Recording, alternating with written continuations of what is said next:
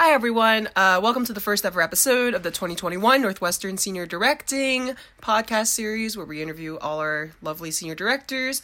Um, just a quick note before we get started. Uh, this is the first episode, and so there's a little audio issues. Um, sometimes I sound a little glitchy because of the Zoom. Uh, we're working on it, but thank you so much for your patience. Also, just a quick heads up that there's some mild language that will be appearing in this episode, so if you're in a car with kids, um, just be aware of that. Sit back, enjoy, and I hope you like the show. Thank you.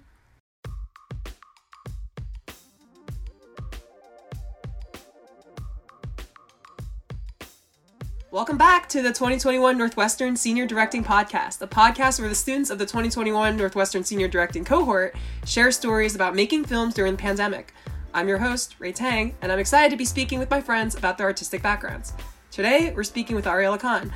Ariella Khan is a writer and director raised between the Midwest of America and Karachi, Pakistan. She is currently a senior at Northwestern University studying film and creative writing. Much of her work focuses on grappling with her Pakistani American identity and the intersections of assimilation, colonization, and intergenerational familial relationships. Aside from filmmaking, she enjoys painting, binge watching new shows, and drumming. Ariella, thanks so much for being here. Thanks for having me. this is so exciting. Yeah. Apologies for the children screaming in my backyard. Why are there children screaming in your backyard? Because I live next to like a full family. Like there's Do like you a, really? yeah. I'm like, do you know that this is two seconds off a college campus? But they're cute. They like leave their Iron Man like action figures all over the sidewalk, and then I pick them up and I put them on their porch. It's like my good. You're a, you're a great neighbor. it makes me feel good about myself that I put their toy in the bounds of their home. Oh my god. No, genuinely, I wish I had that kind of a neighbor. Did you grow up playing action figures? Yeah, I actually grew up with a lot of like toy cars and stuff because I have two younger brothers.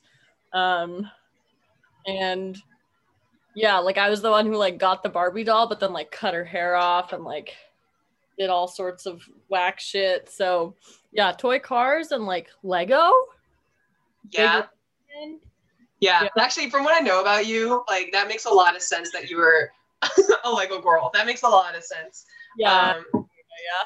I yeah. so are you off campus right now? Where are you?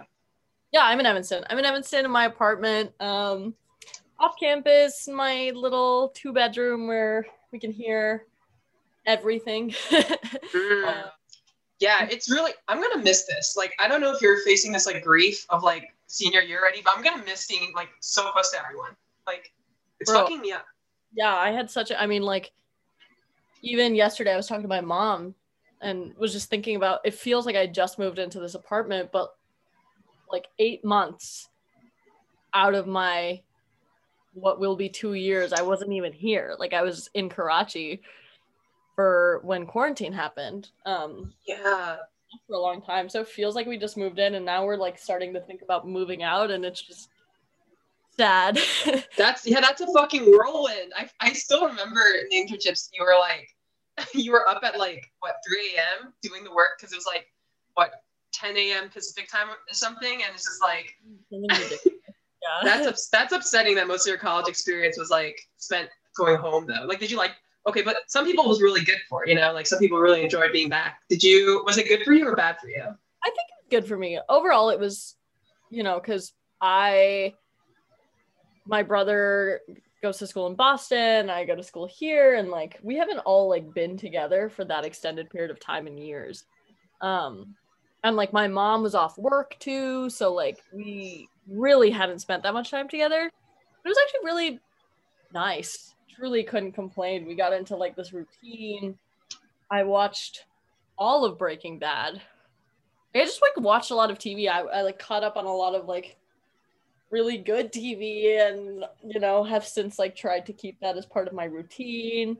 Um I watched a lot of movies, I played a lot of cards. So it was nice. It really was like spent time with my puppy. Um and my grandmother also lives at home. So in general, I really can't complain. The hardest part was definitely being on the opposite schedule because I did spring quarter there and then the internship. Um, Yeah. so, Yeah, but it kind of worked out in your favor because you ended up making like a movie there, like kind of was like was being home kind of helped like inspire that idea of like you kind of you're gonna make a movie yeah i actually remember the day like so we got senior directing before covid hit obviously and then i wrote the original well i look back on the original script now and i'm like wow you were so fucking stupid like how were you gonna shoot this here like there was no way that it was gonna like in the last film roti like i had a hard time finding like one brown woman and I got really lucky and she was really lovely and awesome. But literally, she was like my last option in the city. So I don't know how I was gonna like find this cast and find this space. But I remember like, you know, somewhere in quarantine, I got on the phone with Spencer. Um, and as a joke, like as a complete joke, I was like, ha ha ha, maybe I should just shoot it here. And he goes, Yeah, you should. Like if you can, you should do that. Um, so that's how that idea was born, and then and then we did, and it turned out to be really really special, just because it was so much closer to where what it was inspired by. So I was once given the advice that like in order to develop my voice as an artist, I should pay attention to what I'm responding to, and more specifically like the things that I think is like missing in the things I watch. Like people were like, that's what like kind of defines you as like what you want to do. Um, um, so my question for you is, what do you think is missing in film and TV, and how does your work kind of reflect that? Yeah, um, that's a that's a good question.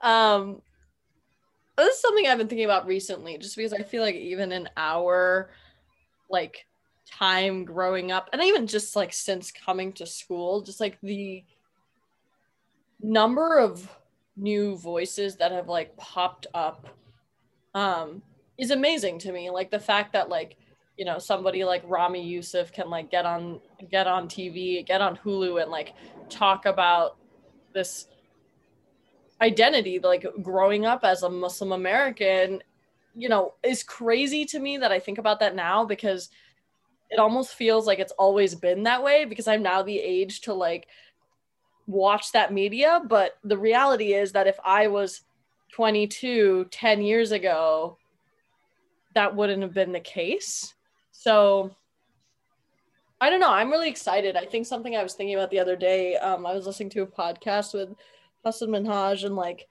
you know listening to him talk about his idols and but there's still i mean there's still such a lack of women and like yeah totally. it sounds like you know it's so simple in some ways but like truly we're just like missing that. And i think a lot something that i've been really interested in these days is just like thinking about you know the intersectionality between religion and sexuality and you know what it means to be a woman in different cultures and like how that intersects with like different values you have and like different expectations around that um yeah yeah i don't know if that answers your question but i still think like we are missing that um but i'm excited yeah. about it. Like i do i think it's very hopeful um as evidenced by what is happening in the industry i think it's awesome just like taking ownership of your own intersections and like finding pride in it has been one of the best things that like my work has done for me yeah was it was it hard for you too? Because for me, like I think like it took me a long time to get to that prideful part of like I'm gonna be able to like put this on screen and write about it. Was was it like an easy journey for you? Or was it, like no? I mean, like I did middle school in like a 99% white school where like I just you know I thought I I didn't see myself as like this brown Muslim girl in this community. Like I I just was in so much denial and I can't even you know fault myself for that like i remember the first time putting the first draft of roti in front of a class it was the mo- like it was so uncomfortable mm. and and i also i think rightfully so. I mean it was met with just like you know people I, it, the reading wasn't even great because everybody would just get, freak out when they would get to a word that they didn't know. And so like i really got yeah. you know it, it was it's it's been hard. But like that movie mm-hmm. i particularly um and having to you know letting that be inspired by real life events like real life relationship with my mother and my upbringing and then having to film that and once it's made it's like oh anybody can watch it. I think after that happened um i don't know. That's definitely something that has become easier as i've gotten a little older but definitely definitely was not easy before. Yeah yeah. I can also imagine just like coming from like because like you've been in the midwest so like you you've you know like you know how America works. It's not like it's like you came in fresh, but it's still so weird to have that layer of like culture and then having to constantly like explain yourself. Um, I don't know. It's kind of crazy. Um, but my next question is, what drew you to film and like directing specifically? Yeah. Um, well, I started actually in theater, not at school, but like growing up, I wanted to be an actress, um, like a film actress. Uh, but I quickly sort of started learning that like what interested me about film like I was so interested in the medium of of and mostly movies and I realized that like what drew me to it wasn't so much the acting but just like the whole making of it um but it was something I didn't have much exposure to growing up like I never really had a place to you know learn it or try it or whatever um and then I think um, after I moved back to Karachi, I kind of gave up on my hopes of being an actress. Um, and then junior or uh, senior year, like summer before senior year of high school, I did Cherubs, which kind of just like mm. me into it. And all of a sudden, I like found this medium that I think is just so vast. Oh my God, you were Cherubs. I I was um I was rejected, but but but um forever gels. But like, how, what did that like program do for you know? Because you said you're talking about like like what did you find out in there? Like what what inspired you? I just I love that you could that you have so many tools to tell a story, and you can just layer them. Like you know, I'm creative writing as well, and I love writing. I do, but something like you know the fact that you can use the sound design and use the production design and use the costumes and the the cinematography to just keep adding layers to a story i think really drew me to it because i don't like to be like pigeonholed. So i like that i always have like another layer to keep fleshing out. Um, and then as far as directing i don't know. I feel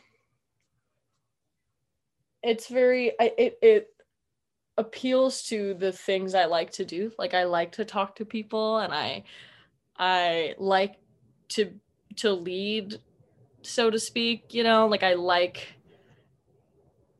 being like I like I, I feel like in a lot of not to get too philosophical in a lot of ways of in my life I've often bridged people um and bridged things so I I like being that link and like sort of keeping a goal in mind um and like telling you know getting to spearhead a story but also like getting to work with people who are just you know so talented in what they do and like to help facilitate that to like push it towards yeah. a story is like the best thing you know like yeah. what else and it's like it's cool because like i think directing, you're able to encounter all those layers, like as you were talking about with like storytelling, just in such a direct, tangible way. Because like otherwise, you're only able to focus on one layer, right? But you're like able to peel back with each one.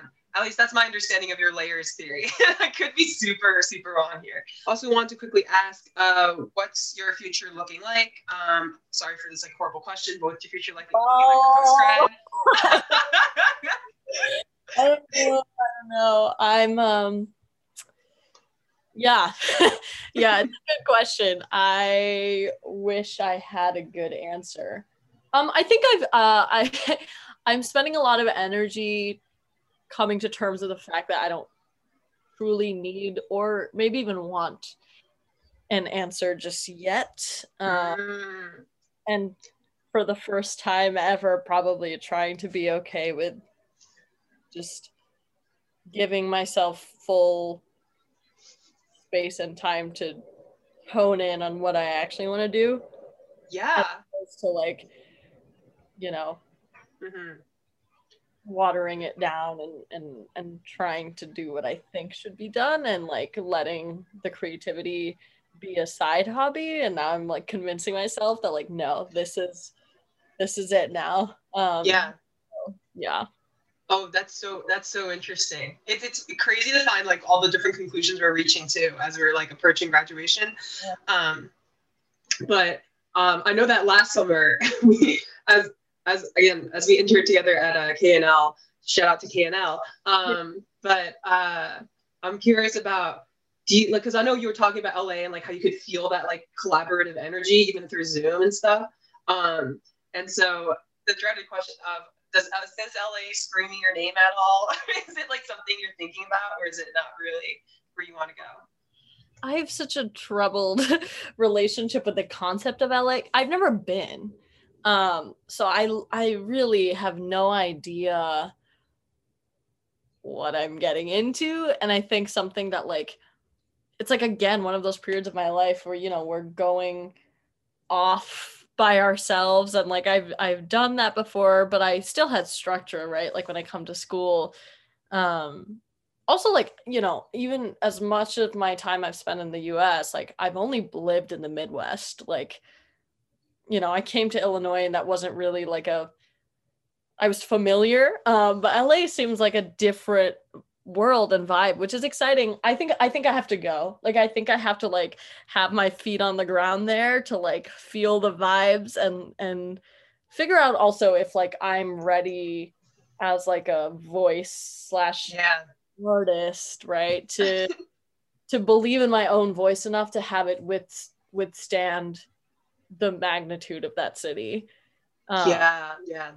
That makes that makes a lot of sense Oh god, that's so hardcore. It's like trial by fire, almost like like um. Yeah, and that's I feel awesome. We shouldn't. I like. I, I don't want to like put myself in that situation if I don't feel like I'm ready for it just yet. So mm. definitely not writing it off, but just trying to figure out like where where I'm at. yeah, no, I totally get that. Um, so let's talk Dawa. So would you mind telling us um what your film is about and sort of what we could expect to see at the senior directing premiere? Yeah. Um, so that was a story um, inspired by uh, my late grandfather, who was a hakim, which is basically a herbal um, doctor.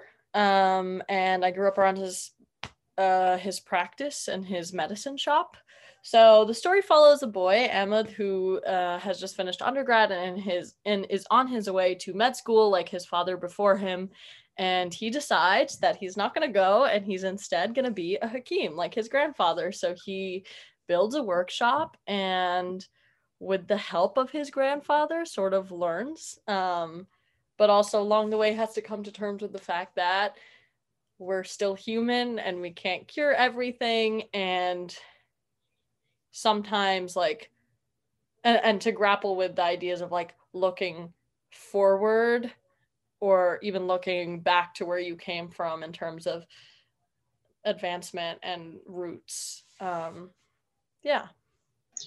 Yeah um yeah it's it's really interesting exploration of um i don't know it's like past present future and like you know like time wise like um but it's also uh it brings like modernity to like Pakistan in a way that I, I don't know. Like, I guess I've never seen it before, but, you know, sadly, I don't see many, like, you know, Pakistani, like, content out there. Um, but it's, is that like clash of like new and old? Is that present in like, um, yeah, I guess like, is that present in the city? Like, is that something you see normally, or is that um, entirely kind of off of your own story?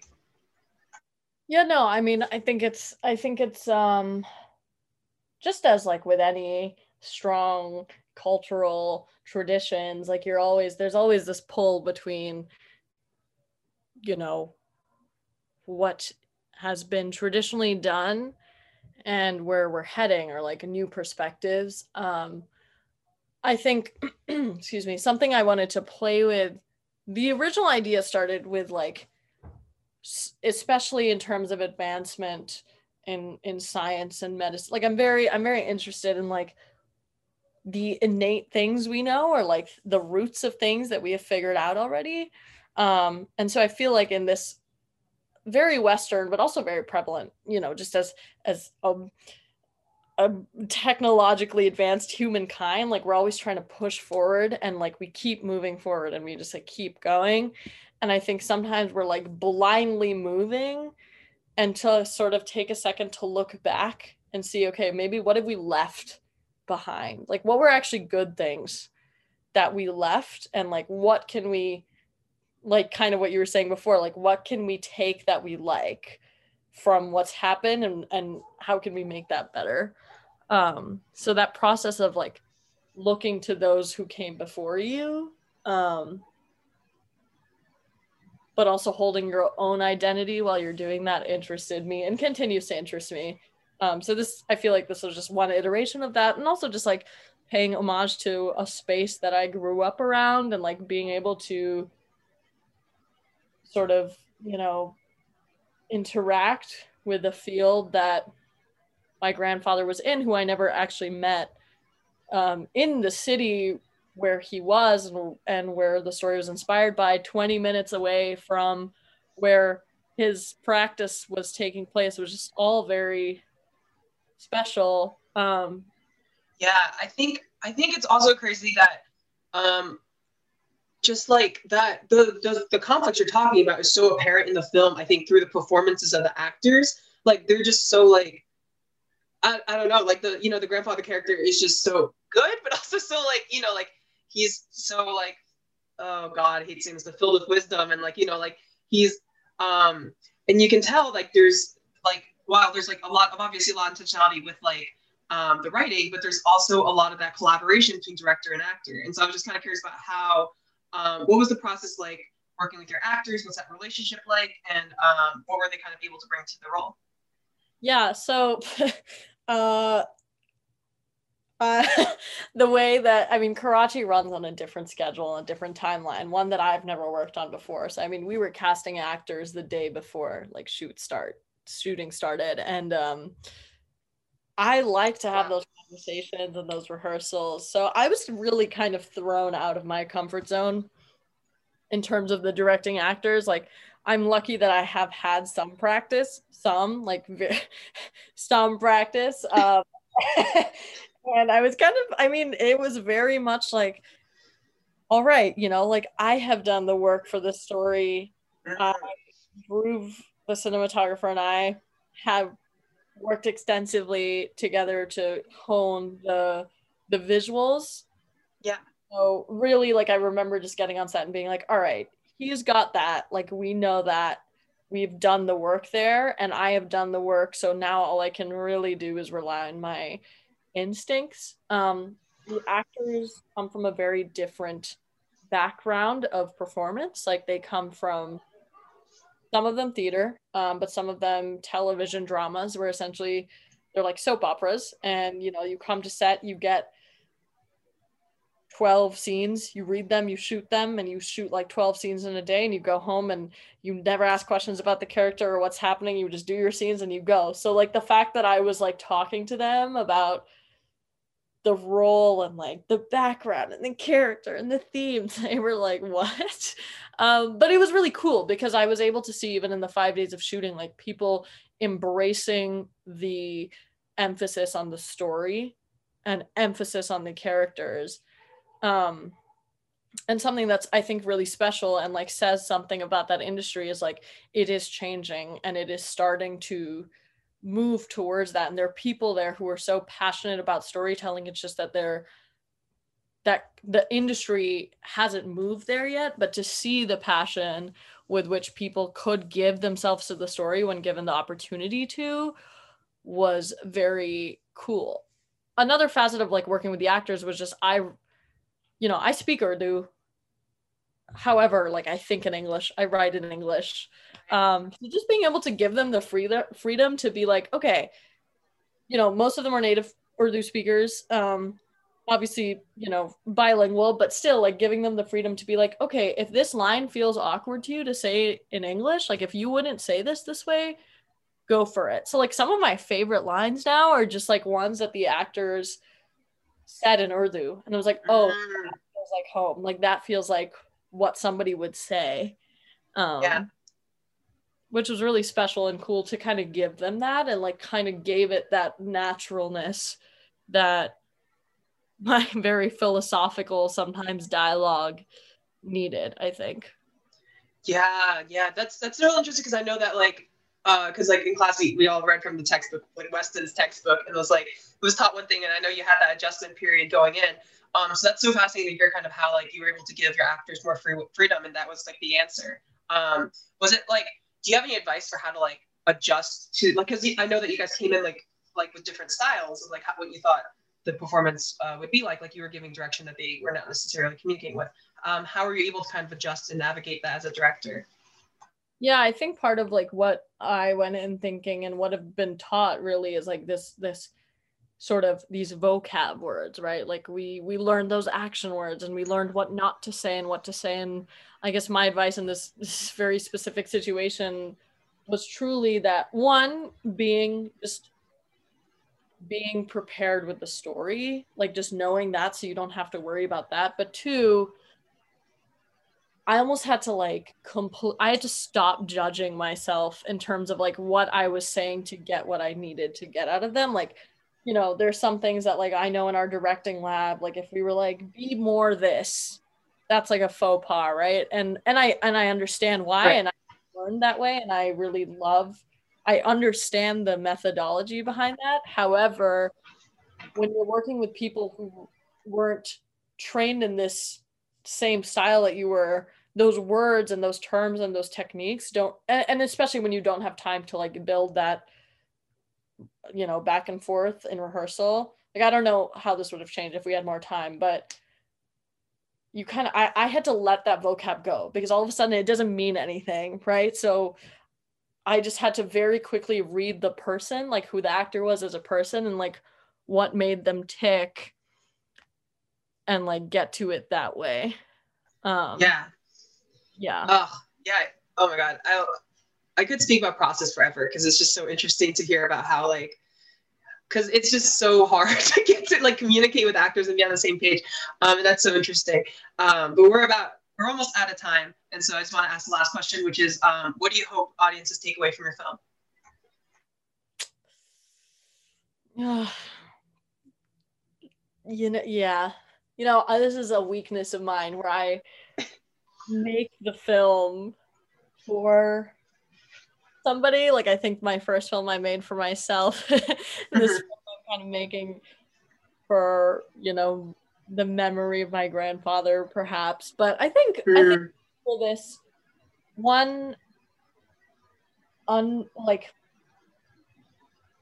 appreciating the richness of heritage and the people who came before you and maybe how those things still live through us and those people still live through us um and also i think i made it truly like the just the, the way it's panned out like i hope people can see themselves in it and i hope it gives layers to the stereotypes of like you know brown parents wanting their kids to be something or the other. And i hope that it can give those characters empathy and sort of layer the different things pulling the protagonist without judging any of those factors that's a yeah. lot to take away that's a lot of philosophy to take away from my little short totally but i i think audiences will see the humanity behind it all and like you know not just think of it as like, oh yeah, it's the Pakistani shirt. Instead, just see it as like a human story of like about a grandparent and a grandchild. Like I think,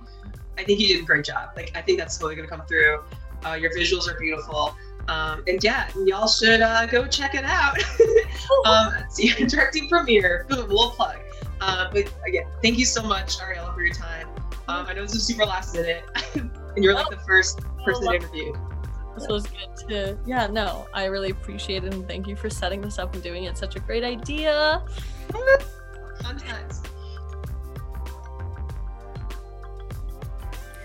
The 2021 Northwestern Senior Directing Podcast is hosted, produced, and directed by Ray Tang, graphics by Delaney McCallum, and we use the music Chicago by Joe Bagale for the intro and outro music, which is royalty free media.